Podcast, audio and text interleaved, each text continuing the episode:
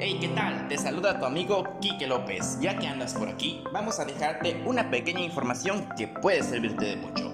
¿Sabías que cada año en Japón, el día 3 de marzo, tanto las familias como la comunidad celebran el Hinamatsuri, o también conocido como Festival de las Muñecas o Día de las Niñas en Japón?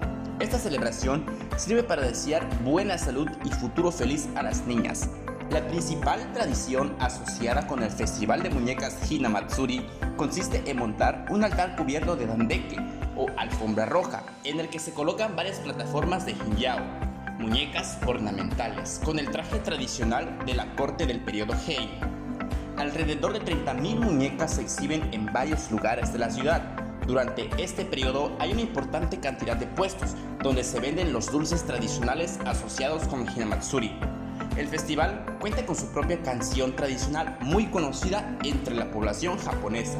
Un plato típico de la festividad es el hinarare, una especie de bolitas de arroz de diversos colores y dulces que se dice que protege a las niñas de las enfermedades y de la mala suerte.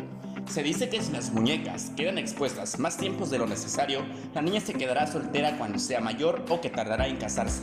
Por ello, las muñecas suelen guardarse pronto pasando el festival, siendo el día 4 el mejor para hacerlo. Así que ya sabes, es bueno conocer tradiciones y culturas de otros países. Informó para las madrugañanas en la frecuencia romántica Quique López. Que tengas un excelente día.